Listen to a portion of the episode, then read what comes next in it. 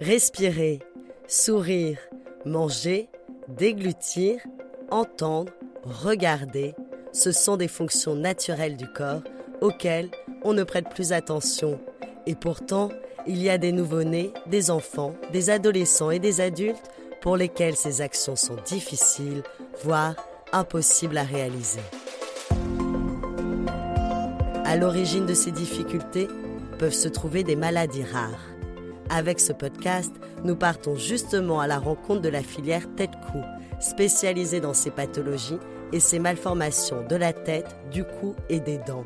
Un réseau qui se mobilise pour nous informer sur ces maladies, les avancées de la recherche et parler du vécu des malades. Des malades souvent confrontés au regard des autres. Bienvenue dans Mots de tête, le podcast proposé par la filière de santé maladies rares Tête-Cou. Le névus géant facial. De quoi s'agit-il? Quels troubles cause cette pathologie chez les enfants et comment les prendre en charge? Le docteur Anissa Belcou, plasticien pédiatre au CHU de Lille, vous apporte des réponses. Ensuite, pour aller plus loin et tout savoir des avancées de la recherche, retrouvez le professeur Sarah Guégan, dermatologue et membre d'un laboratoire de recherche à l'hôpital Cochin. Et enfin, écoutez le témoignage de Caroline Moitié, maman d'Héloïse, née avec un névus géant facial. Elle est membre de l'association Névus 2000. Ensemble, nous parlons du vécu de cette pathologie.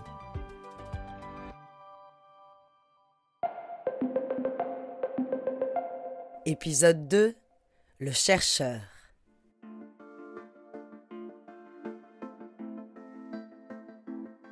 Bonjour, donc je suis euh, le professeur Sarah Guégan, je suis dermatologue à l'hôpital Cochin. Euh, je travaille à la faculté euh, de médecine de l'université Paris-Cité et j'ai également une activité en, laboratoire au, sein de l'Institut Cochin dans l'équipe de biologie cutanée qui est dirigée par le professeur Selim Araktinji. Merci professeur Guégan d'avoir accepté de participer à ce podcast. Aujourd'hui, il est consacré au névus géant. Et donc, j'aimerais en discuter avec vous et peut-être pour commencer, vous demander ce que l'on sait euh, de ce névus. Alors, donc, le, ce que l'on appelle névus, ça correspond en termes de vulgarisation au grain de beauté. Donc, ce sont des tumeurs euh, bénignes qui euh, proviennent d'une cellule qu'on appelle le mélanocyte.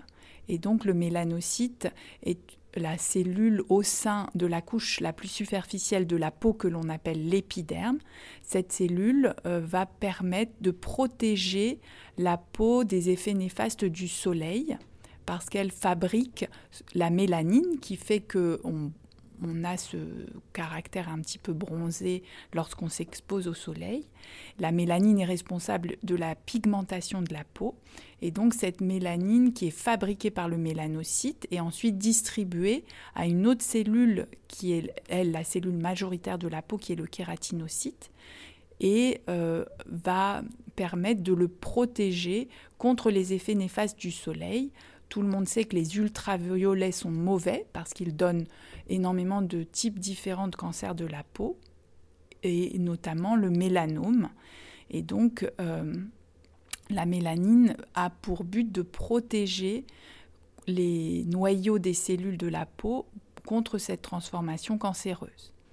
Donc, au sein des névus, on a une prolifération de ces mélanocytes et euh, il y a beaucoup beaucoup moins de kératinocytes par rapport à une zone de peau normale.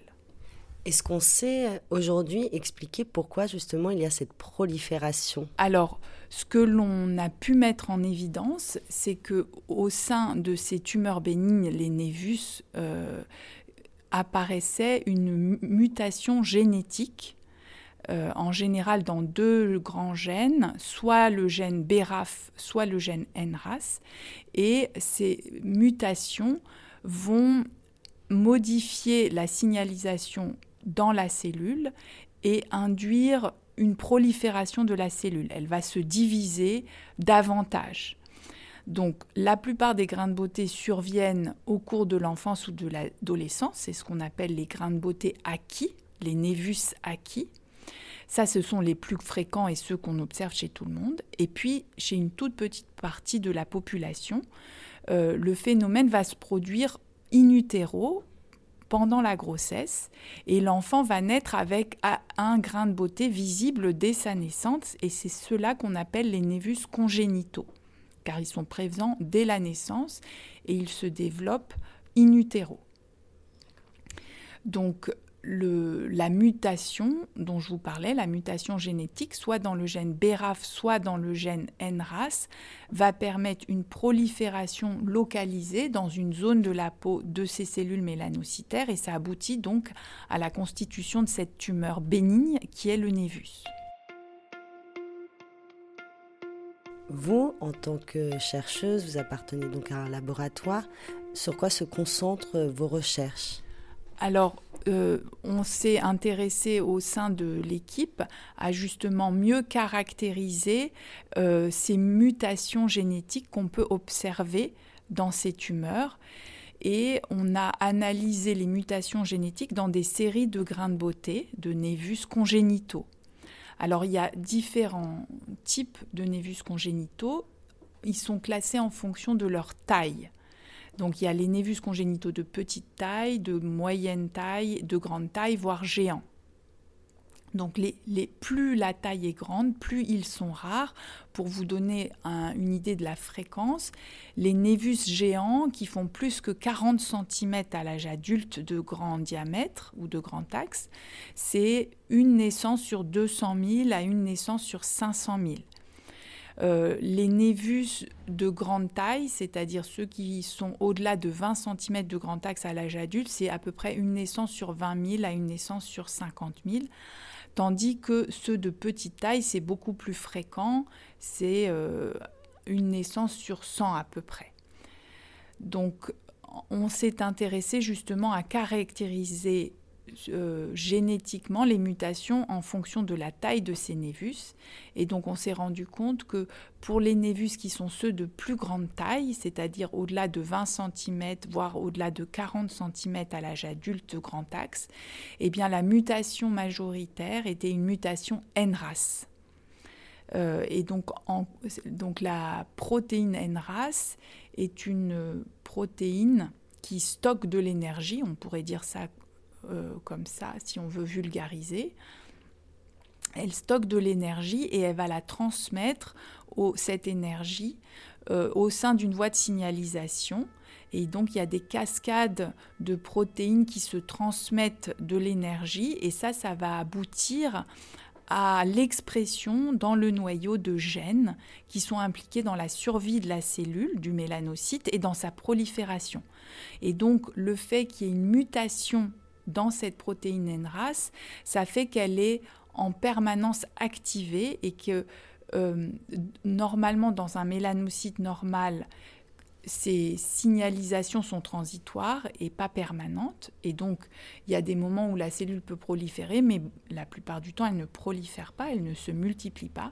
Et là, justement, dans ces mélanocytes des, névus congénitaux, la mutation euh, génétique NRAS fait que la protéine NRAS va être activée en permanence et que donc la voie de signalisation qui est en aval de cette protéine va être en permanence active et va donner en permanence à la cellule un signal qu'il faut qu'elle se divise, qu'elle se multiplie.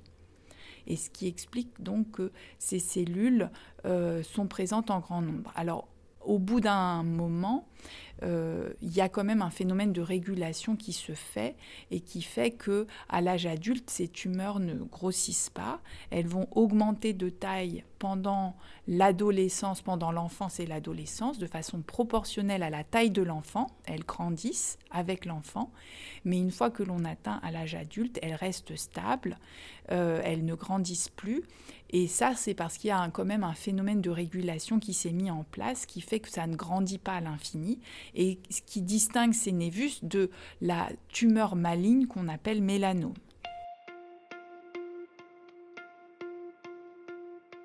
Alors on essaye aussi de mieux comprendre ces processus parce que en ce qui concerne les lésions de plus grande taille, il y a un, sur-risque de transformation en mélanome, c'est-à-dire de transformation maligne d'une portion de la lésion.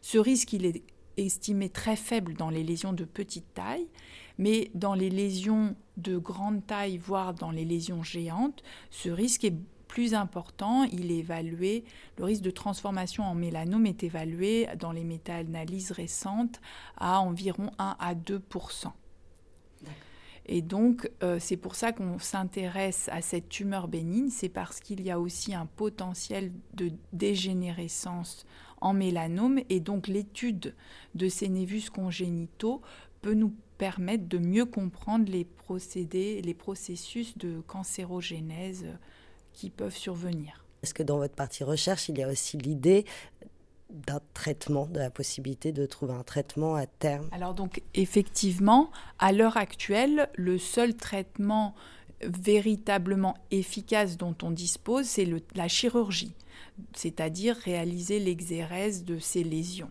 Donc effectivement, euh, derrière la recherche que nous réalisons au laboratoire, il y a cette idée d'essayer de trouver un traitement médical dans cette pathologie, avec euh, l'idée d'essayer de trouver, par exemple, euh, un traitement pharmacologique qui permettrait d'interrompre cette signalisation importante qu'il y a dans les mélanocytes et d'empêcher que le névus, par exemple, grossisse avec la croissance de l'enfant de façon parallèle à la croissance de l'enfant. L'idée, ce serait d'essayer de trouver euh, un traitement qui permettrait à ces lésions de régresser, un petit peu comme ce qui a déjà été découvert en pédiatrie pour les hémangiomes, qui sont des tumeurs vasculaires bénignes. Donc, ce sont des petites boules de vaisseaux sanguins. Et quand on donne un bêta-bloquant, ça permet de faire régresser complètement ces petites tumeurs. Donc c'est un petit peu la même idée d'essayer de trouver un traitement médical qu'on pourrait donner aux enfants et qui permette de faire régresser ces lésions. Dans le cas des tumeurs malignes, qui sont le, pendant entre guillemets euh, mélanome, eh bien à l'heure actuelle, chez les patients qui sont atteints de mélanome, on a maintenant des immunothérapies et aussi des thérapies ciblées qui sont efficaces et qui permettent de faire régresser le mélanome, et y compris rémission complète chez certains patients. Et donc là, euh, eh bien notre travail de recherche s'oriente également sur essayer de mettre en, évidence des molécules qui pourraient euh, régresser ces lésions. Et donc on a euh, déjà publié euh, des travaux dans, dans, le domaine où on a étudié par exemple l'effet de deux inhibiteurs pharmacologiques euh, qui sont un anti-MEC. Donc MEC c'est une protéine dans une voie de signalisation et un anti-AKT qui est une autre protéine dans une autre voie de signalisation. Et on a montré dans différents modèles euh, d'études des névus congénitaux qu'on a développés au laboratoire que l'utilisation de ces inhibiteurs euh, pouvait faire diminuer le nombre de mélanocytes.